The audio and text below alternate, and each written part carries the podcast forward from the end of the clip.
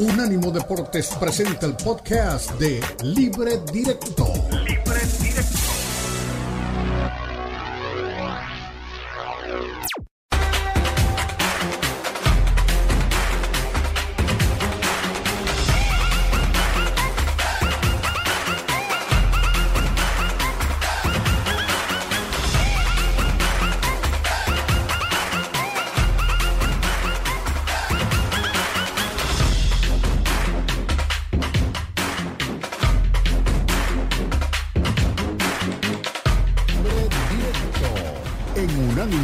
Deportes.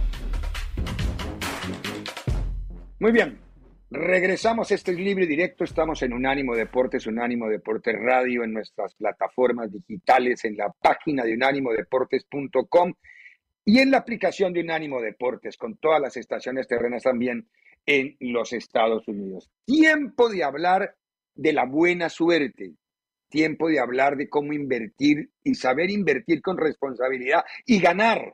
Por eso cada viernes a esta hora nos visita de nuestro compañero de Unánimo Bets, eh, Rafa Torres Atotas. Rafa, querido, primera pregunta y al grano. ¿Cómo están las líneas en Las Vegas para el técnico de la selección mexicana? ¿Miguel Herrera o Guillermo Almada? Ricardo, ¿cómo estás? Saludos a Fer. Pues no, no hay, no hay línea en Las Vegas para el técnico de la selección mexicana, es algo que tenemos que ir descubriendo nosotros. Pero hicimos una encuesta en Unánimo Bets con toda la gente que nos sigue y es impresionante, el, es impresionante la respuesta. Preguntamos, ¿a quién prefiere como director técnico de la selección nacional? ¿Al Piojo o Almada? Y los resultados fueron sorprendentes. El 62% prefiere Almada, el 8% al Piojo Herrera y el 28% contestó que le da lo mismo, que no le importa quién sea el técnico de la selección mexicana. 8% Miguel contra 62% de Almada. Exactamente, exactamente. Hasta el momento tenemos 5.250 votos en dos. Uy, es un muestreo muy grande. Es un muestreo grande. no sé si será recontraprofesional de agencia, pero es un muestreo grande. Más de 5.000 personas es un muestreo ya muy, muy serio. Ah, caray. ¿y qué le pasó al... Qué le, a ver, Fernando Welly, ¿saben qué le pasó al Piojito? Perdió su imagen, ¿qué fue? Porque esto sí no va manipulado por nadie.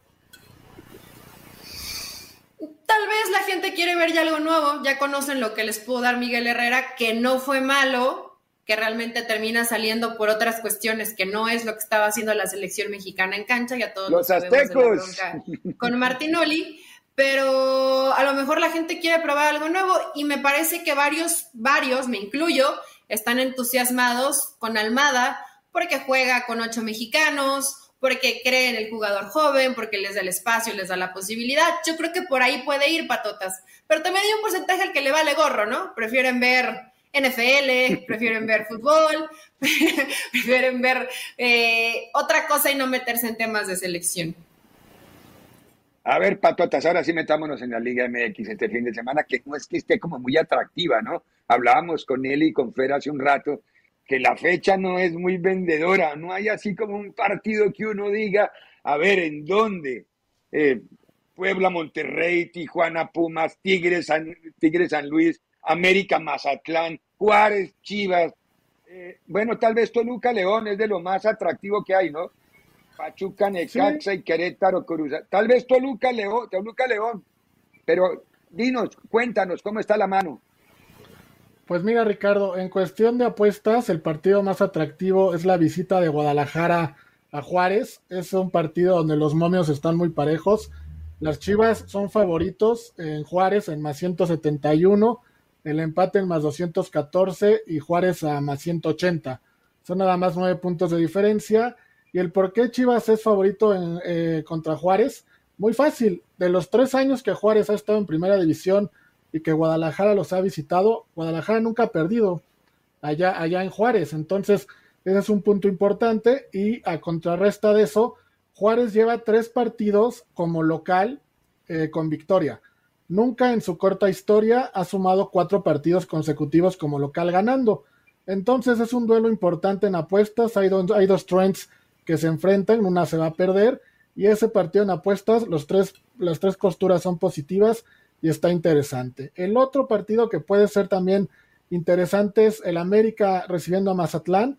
América en menos 286, el empate en más 450 y Mazatlán hasta más 800.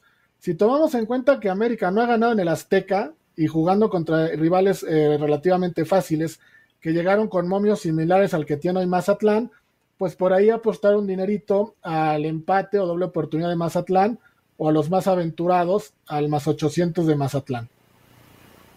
Oh, caray. Don Fernando, usted no tiene una de esas, eh, eh, ¿cómo se llama? Rebuscadas informaciones de apostadores de esta tarde para andarle amargando la vida al pobre Rafa cada que aparece usted le, le, plantea unas cosas más extrañas que un perro a cuadros. ¿Por qué? No, no, no. ¿Qué pasó, mi Rafa? ¿Cómo andas? Bien, Fer, ¿tú qué tal? Todo bien. No, no, no, no. Creo que lo que acaba de explicar está, está más que claro, ¿no? Eh, eh, ¿a, cuál otro recomendarías para meterle dinerito? Pues mira, eh, posiblemente hacer un parlay con la victoria de Tigres recibiendo a San Luis y la de Pachuca recibiendo a Necaxa. Los dos están en menos 180. Posiblemente el momio por sí solo no es tan atractivo, pero si combinamos las dos victorias, ya logramos un parlay de más 141. Entonces, una victoria de Tigres de local y una de Pachuca de local, eh, creo que es una buena opción para tener un momio positivo. ¿Sabes cuál me gusta? El ambos anotan de Puebla Rayados. ¿Cómo anda? El ambos anotan de Puebla Rayados, te paga más 120. También es una buena opción. Ese, está bueno, se ¿eh? juega hoy. Sí, está bueno. ¿Crees que anote Puebla? Pues si le marcó a la América. Si le, marcó a la América. a la América. Ay, perdón, Rafa, perdón, perdón. Dos veces. Más respeto a los equipos invictos, Fer, por favor. Sí. porque, porque la están sufriendo. No, sé, no conocemos la derrota. ¿Qué otra apuesta hay buena, Rafa? A lo mejor no del fútbol mexicano, algo de Europa, que digas, mira acá podemos tener un, un dinerito, pues no asegurado, porque el fútbol es así, pero donde nos pueda convenir invertir lo poco o mucho que tengamos con responsabilidad. Pues mira, Eli, hay una apuesta que no, no es que esté ahorita ya dada, pero mucha gente, después de lo que está pasando con el Real Madrid, hay un trend de que empieza empatando o perdiendo los primeros tiempos y en la segunda mitad le da la vuelta a los partidos. Por ejemplo, en el partido contra el Atlético de Madrid, que iba perdiendo 1-0 al medio tiempo, el Real Madrid pagaba más 550 si ganaba el juego y más 450 si se clasificaba. En Twitter, ahí en el medio tiempo pusimos quién se la quiere jugar. Hubo varios que tuvieron la oportunidad de hacerlo y fue un buen pick. Entonces, esta semana el Real Madrid recibe la Real Sociedad, segundo contra tercer lugar de la competencia. Por ahí, por ahí, si al medio tiempo el Real Madrid va empatado, habría que ver cómo está el Momio Live. Seguramente va a estar positivo a favor de ellos y si va perdiendo aún más. Y si no, en menos 134 se puede tomar ahorita a inicio del partido. Creo que aunque la, aunque la Real Sociedad lo viene haciendo bien, no va a ganar en el Santiago Bernabéu. Ahí hay una posibilidad de llevarse un, buen dinerito. Y, nos vamos, y si nos vamos a la Premier League, nos vamos a, Inglaterra. Tenemos el, clásico Everton en contra de Arsenal. El Everton estrenando técnico, con, ya ve que se fue Frankie Lampard. El Arsenal en menos 260. Hoy día hay que tomar todo lo que sea a favor del Arsenal. No ha perdido más que un partido en la Premier League y hay que combinarlo con el over de dos goles y medio para hacerlo positivo. Entonces, hasta que Arsenal no deje de ganar, hay que ir con ellos y el más dos goles y medio siempre para hacer moño positivo. Este fin de semana no hay Premier, ¿no, patotas? Este fin de semana en Inglaterra es FA Cup, si no estoy mal. De acuerdo, de acuerdo. Este partido es el 4 de febrero. Ah, ok, ok, ok. O sea, eh, hay tiempo todavía para pensarlo y repensarlo en el, en, el tema de en el tema de qué de la Premier de la Premier League. Bueno, de México nada más, ¿no? Cruz Azul tiene alguna opción de ganarle a Querétaro. No juega este fin el azul. No, no, no, juegan. No juegan. Acuérdate que en la liga, en la liga, en la liga, como dice, en la liga, como dice mi amigo Gustavo Mendoza de la cuatitud, donde todos son cuates, pues Querétaro le dijo, oye, ya no seas ojete, cámbiame el partido y lo hacemos cuando ya pueda meter gente, ¿no? Para recaudar dinerito. Pero la, la página de la federación todavía lo tiene agendado para día 29. No, se cambió, va, se va a jugar el, se va a jugar en marzo una vez que Querétaro eh, que Querétaro ya le levantan el castigo para que regrese la gente al corregidora. Ah, bueno. No, yo les creo a ustedes. Yo estoy mirando y le acabo de, y le acabo de, ¿cómo se llama? De refrescar el refresh a la, a la página de la federación y sigue apareciendo 29-3 a las 21. No refrescasela bien a la federación. Oye, pero, además, del, además del amiguismo, Fe, Rafa, Ricardo, el chiste se cuenta solo le das chance al Querétaro para que meta afición después del desmán que pasó en su estadio y la tragedia. Ay, Diosito santo. Bendito fútbol mexicano, señores. Eli, el fútbol mexicano es un show cómico, mágico, musical. Eh, ay, como los enanitos de los enanos toreros, así era el eslogan de los ¿Te acuerdas que se suponía que, este año tenían que vender a Querétaro, no? Sí, tiene que ser en marzo. Las reglas cambian hasta 2026. Oh my God. Oh, oh maravilloso, las reglas cambian. Ay, Dios. Rafa, una de tus locuras para apostar, cuéntanosla, compártenosla, compártesela al público. ¿Qué locuras harías este fin de semana? Sanas, ¿no? ¿Contra quién? ¿Contra quién juega, contra quién juega el Salernitana de Ochoa? Ya cálmate, Fer. Está jugando ahorita en vivo y va ganando 2-1. Va ah, ganando 2-1 a Leche al minuto 65. Ah, pues hay que meterle ahorita que no gana. Hay que meterle ahorita que no va a ganar. Lo puedes tomar en menos 167. en menos 167 en vivo lo puedes tomar ahorita. Y San Memo Ochoa va a ganar su primer partido en Italia. Y Fer va a salir a festejar. Y ya lo veo ya lo veo para el próximo viernes con su bufanda del Salernitana, ahí junto a la Barcelona. No, no, no puede ser, no puede ser tan, como dicen en la Argentina, tan panqueque. Fíjate que tú, tú y Memo Ochoa son de los pocos americanistas que me caen bien, entonces ojalá que le vaya bien a, Memo. bueno, por lo menos qué bueno que te caigo bien, porque si no.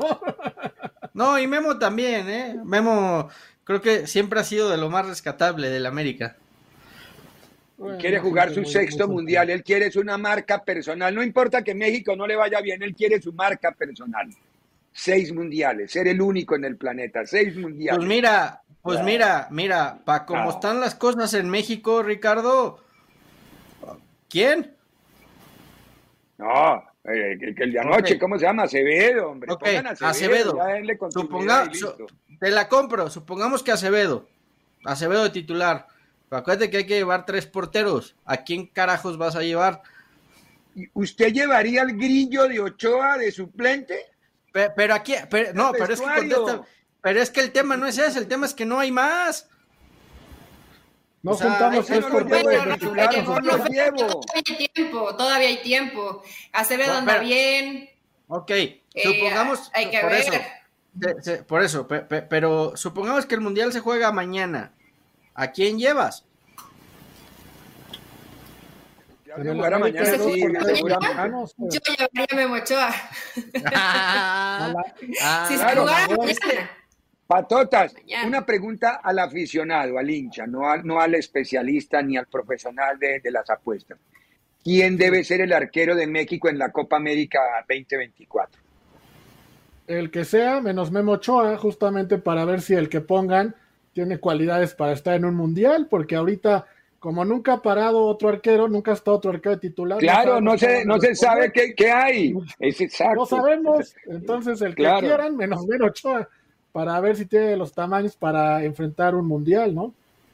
Sí, bueno, muy bien. Rafa, después de nuestro show viene todo el show, de, ahí está, Unánimo Bets, con todo el grupo de trabajo del equipo de Rafa para que nos habla dos horas. ¿Cuáles van a ser los topics dentro de un ratito, en, en 45 minutos, Rafa? Vamos a platicar de la Liga MX con Monse Patiño, vamos a platicar de la de fútbol de España, de fútbol de Italia. En el de los deportes americanos viene Elba Jiménez y la voz de Las Vegas para platicar de las finales de conferencia de la NFL. Y hoy retomamos la NBA, el básquetbol, que, ya empieza a calentar motores, está más o menos a mitad de temporada. Y vamos a platicar de los partidos de hoy viernes que hay hoy. Hay Memphis hay acción contra Minnesota y, Utah contra Indiana. Vamos a platicar esos dos partidos. Muy bien, Rafa, un menú impresionante y completo. Hablando de la NBA, ayer se completaron o se cumplieron tres años de la desaparición trágicamente en una colina de calabazas en California de Kobe Bryant y hubo todo un homenaje y una le descubrieron una estatua a él y a su hijita en la zona del desastre, en las montañas de cerca de Los Ángeles, en California. Rafa, querido, muchas gracias por habernos acompañado. Los esperamos a todos Después del show nuestro de Libre Directo viene el show de Unánimo Bets. Vamos a la pausa, ya regresamos y nos metemos con qué tema.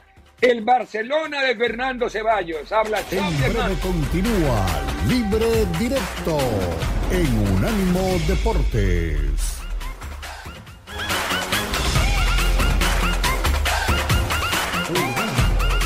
Deportes Radio Unánimo Deportes tiene su propio canal de YouTube para que nos escuches y nos veas.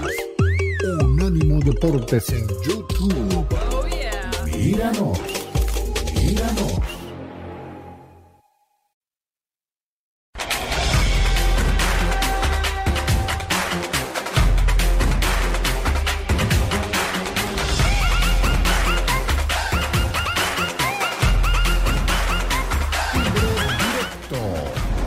míranos. Deportes.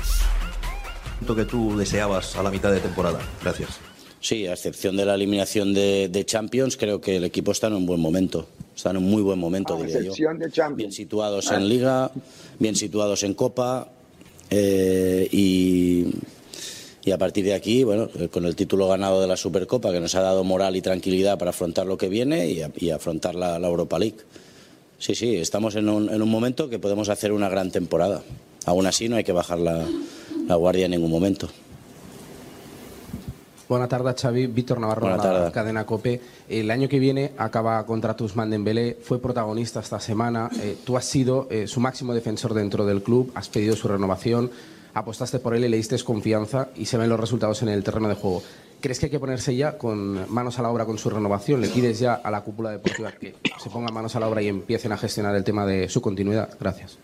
Bueno, para mí es importante, Usman, ya lo sabéis. Eh, para mí es un jugador fundamental, es un jugador diferente, es un jugador muy diferencial en el, en el equipo. Eh, cuesta encontrar este tipo de futbolistas tan determinantes en el uno contra uno. Bueno, para mí es, es, pieza fundamental y lo sabe el club, lo sabe él, Usman, y eso le ha generado una confianza y por eso está al nivel que está, ¿no? Él también ha tenido mucho que ver, ¿eh? ha cambiado el chip con nosotros desde que estamos aquí está a un nivel extraordinario y, espero que continúe muchos años con, nosotros. Sí. Muy bien, dos respuestas puntuales. El rendimiento del equipo me causa gracia la primera parte. Salvo la eliminación de Champions, andamos muy bien. Ah, bueno. Salvo la eliminación de Champions, ¿no? como, como si fuera algo secundario o algo menor. Obviamente que ya no es tiempo de que se lo iban recordando, pero tampoco Xavi tiene que contestar. Salvo la eliminación de Champions, andamos muy bien. No, hombre, la eliminación de Champions es lo más doloroso que le puede pasar a un club de la historia, las características y el recorrido que tiene el Barcelona. Eso, eso le debe doler a un Y creo que ahí coincidimos todos y debe ser doloroso y un punto negativo para ya el historial de Xavi que está, que está haciendo esta historia con el Barça, ¿no? Que está intentando más bien hacer historia pero igual ya pasó. Imagínate que te quedas todo el tiempo pensando, nos sacaron de Champions. Bueno, pues compite con lo que tienes enfrente y lo tienes que ganar además. Entonces ya eso sí pasó, fue tropiezo doloroso, muy doloroso, primer fracaso del Barça en los objetivos que se tenían para esta temporada, pero a lo que viene.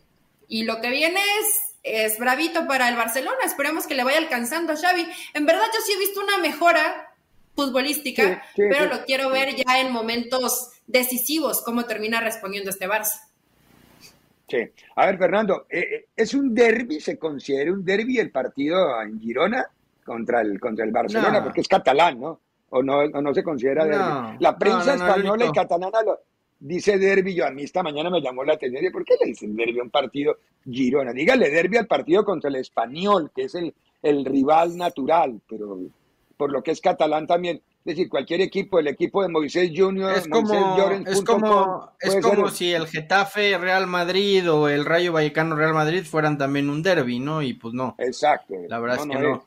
La verdad es que no, no lo, no lo, no lo son para nada. Entonces, este, no, no, no, no, no, no. Es un, es un partido importante, es un, un rival que, que en casa se hace un poco más fuerte, pero me parece que el Barcelona tendría que, que imponerse este fin de semana sin mayor problema, ¿no? Más complicado lo de lo del Madrid contra la Real Sociedad que anda jugando muy bien.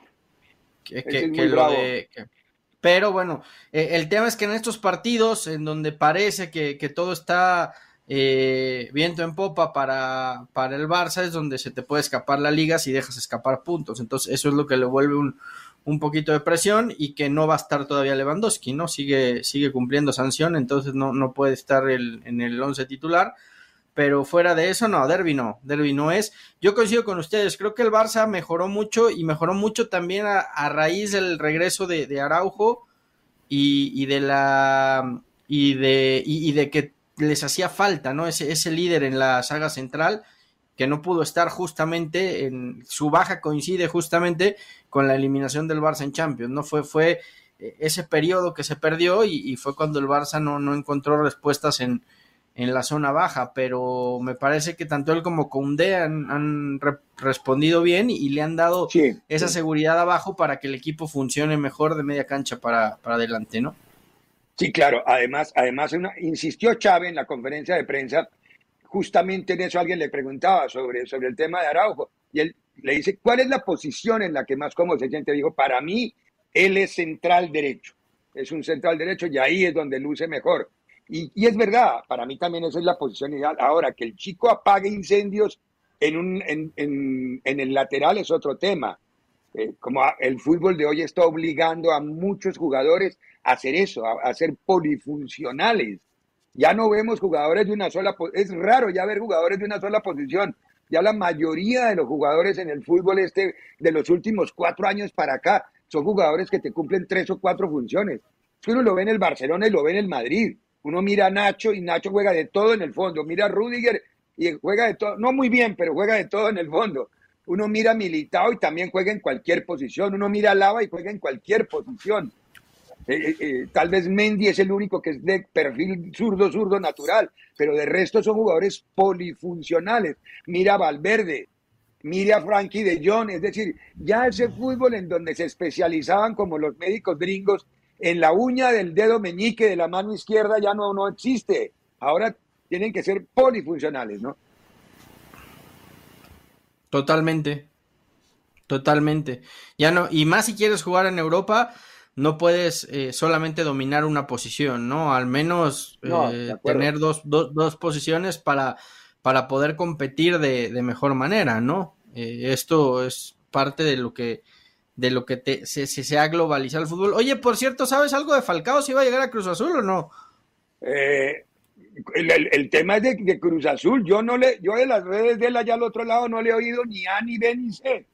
Pero en México están muy, muy entusiasmados. Ojo, Falcao ya tiene 36 años. Pues es que es su último gran contrato, Ricardo. Pero, pero a ver, ojo que Falcao es un pibe muy honrado. Es un pibe que la plata no lo doblega. Él no, él no, es un, ojo, él no gana mucha plata. Él, de 11 millones. Pero Ricardo, cuando, ¿sabe cuánto gana esto que dice Fer es cierto. Cuando hoy es tu, no me gusta decir última porque el fútbol es así, de pronto hay buenas ofertas, pero un contrato que puede ser jugoso, por más que digas que no se mueve por dinero, él ya está en la etapa final de su carrera. Y es Yo creo que Falcao... ¿Con cuánto lo seduce? ¿Con cuánto Fernando lo puede seducir? ¿Con cuánto lo puede seducir eh, Cruz Azul? Porque él en el Rayo Vallecano se gana un millón ochocientos mil, él no gana mucho. Él se ganaba ocho millones en el anterior contrato con el Galatasaray, pero él se bajó a un millón yo creo que, yo creo que Cruz Azul le puede, le puede ofrecer arriba de los dos millones de dólares sin ningún problema, ¿eh? Ahora, por eso le digo, ahora, no creo que lo seduzca 37 años de edad, pero, pero yo creo que con sus 37 años de edad, este se cansa de hacer goles en la Liga Mexicana, ¿eh? Tiene, sí, si tiene buenos socios, sí. Si tiene buenos socios, sí. Sí, sí, con buenos socios, sí. El problema es que, ¿quién va a ser su socio en Cruz Azul? Ahí está, ahí está Antunita, ahí está Antunita para que le pongas No, necesita más, más un volante armador, pero, pero no nos sigamos hablando de ese tema porque Forni me ha gritado tres veces que voy tarde y a la vuelta de la pausa tenemos que hacer lo que viene el fin de semana para unánimodeportes.com. Ya no hagas coraje, Forni. Libre directo en Unánimo Deportes.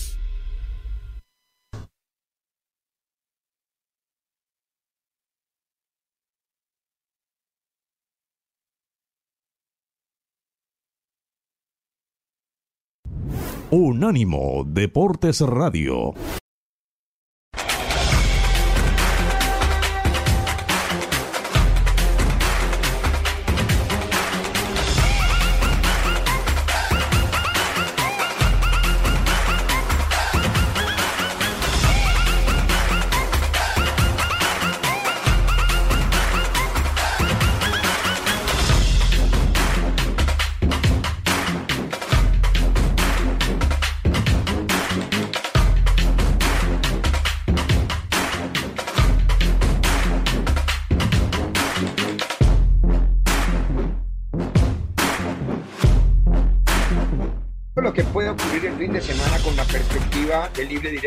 unánimodeportes.com.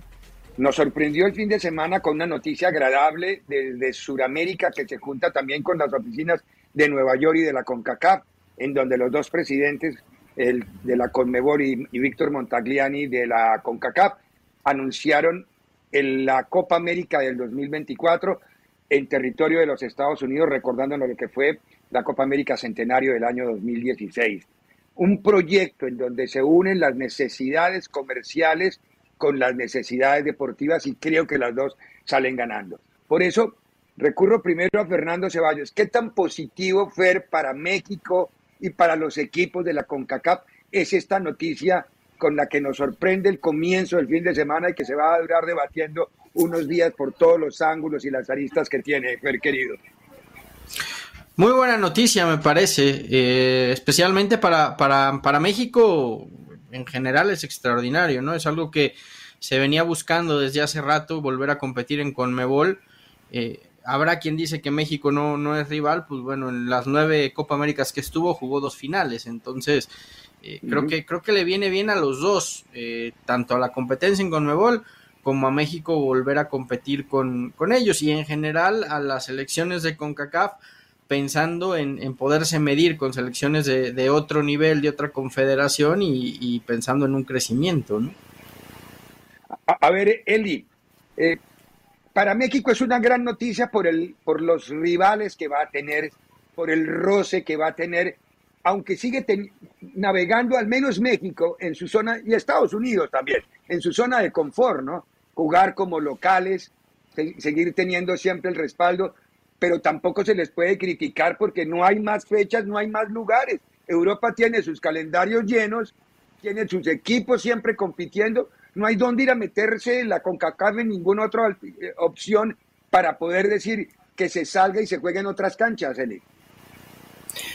Mira, seguramente para los que no se ven beneficiados para ver estos partidos, podremos pensar o decir, y es así además que que se olvidan un poco de otros sectores, de otros grupos, de otros aficionados, pero al final, Ricardo, pues lo importante es que ingrese una situación económica importante. Y varias elecciones de la CONCACAF juegan en Estados Unidos como local, varias, no solamente México, no solamente Estados Unidos. Hay muchos sectores de, población donde evidentemente querrán ver en esta competencia que siempre va a ser interesante, que te va a dar un plus, que no solamente estancarte en tu zona y ya lo habíamos mencionado un poco dentro de este desarrollo, ¿no?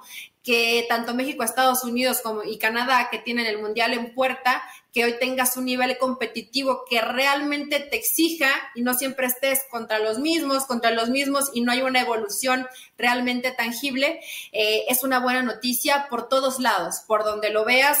Y en Estados Unidos, pues más, porque se da esta apertura para los que tendrán que cubrir el evento porque va a haber mucho dinero de por medio y nos decíamos, bueno, de pronto la federación siempre está interesada en el tema dinero, lo ponen como prioridad. Hoy va de la mano una muy buena situación económica con un desarrollo deportivo, que debería ser lo más importante. Debería, nunca lo es, pero debería.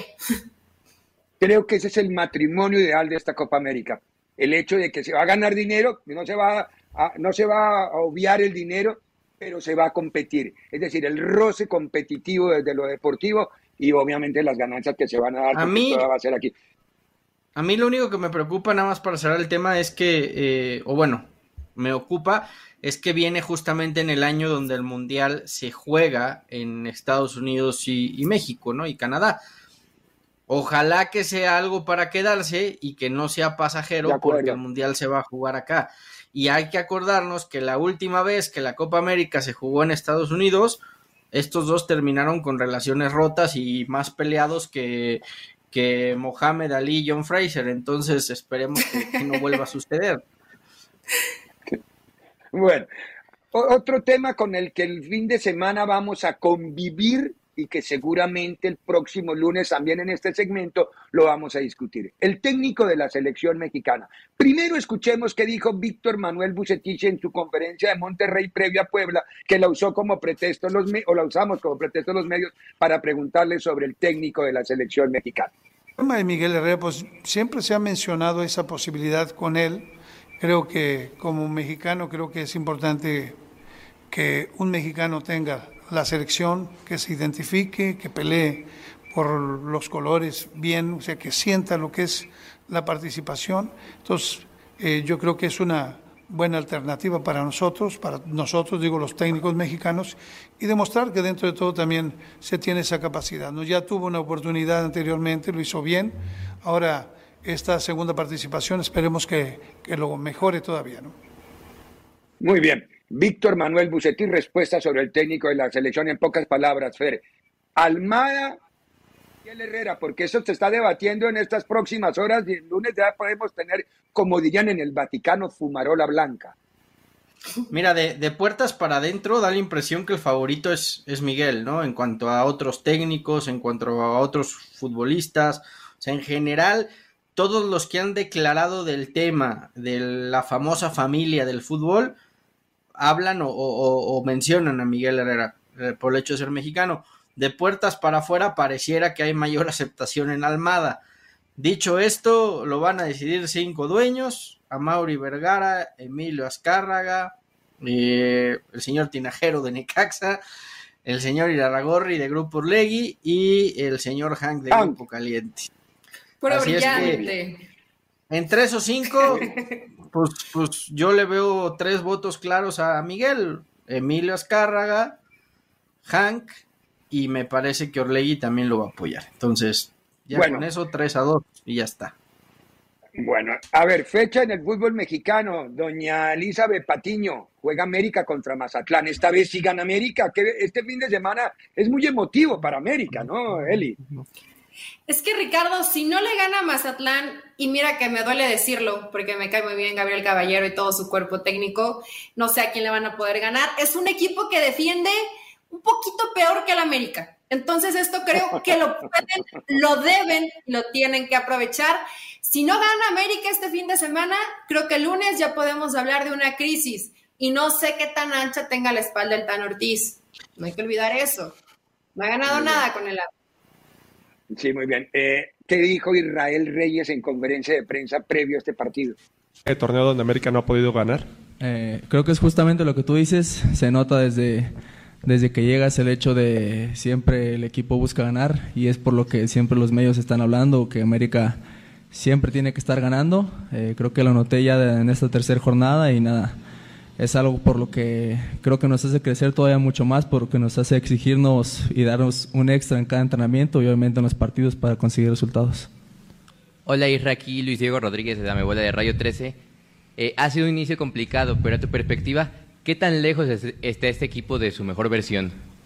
Eh, sí, obviamente no lo he esperado, porque creo que tuvimos eh, rivales con los cuales pudimos haber competido de mejor manera y haber obtenido los tres puntos desde el inicio.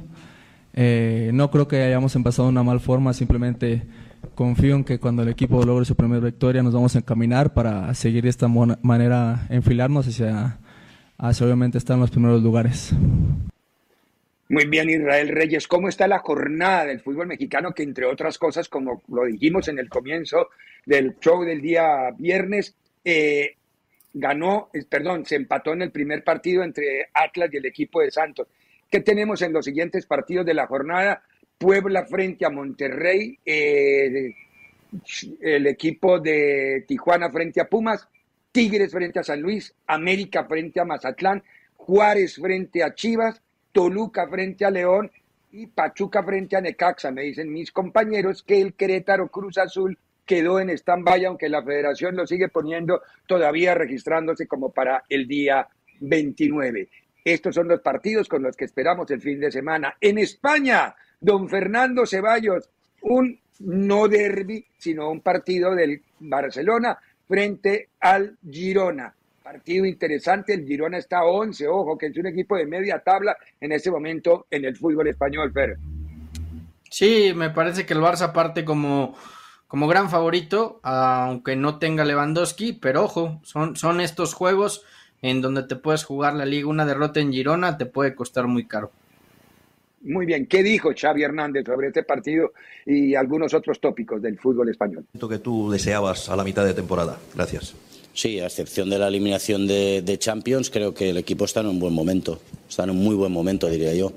Bien situados en Liga, bien situados en Copa eh, y, a partir de aquí, bueno, con el título ganado de la Supercopa, que nos ha dado moral y tranquilidad para afrontar lo que viene y, afrontar la Europa League. Muy bien, sí, claro, le queda como reto la Europa League. Todo lo que usted quiera saber del fin de semana deportivo, de los aniversarios como el que estamos viendo ahí de Kobe Bryant, que hace tres años en un accidente fatal desapareció en territorio de California, pero todas las informaciones de deportes, en todos los deportes, el fútbol enfocado como prioridad también, lo encuentra siempre, a toda hora, vigente como noticia en unánimodeportes.com.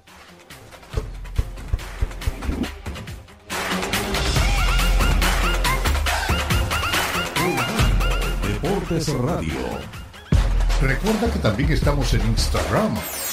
Unánimo Deportes.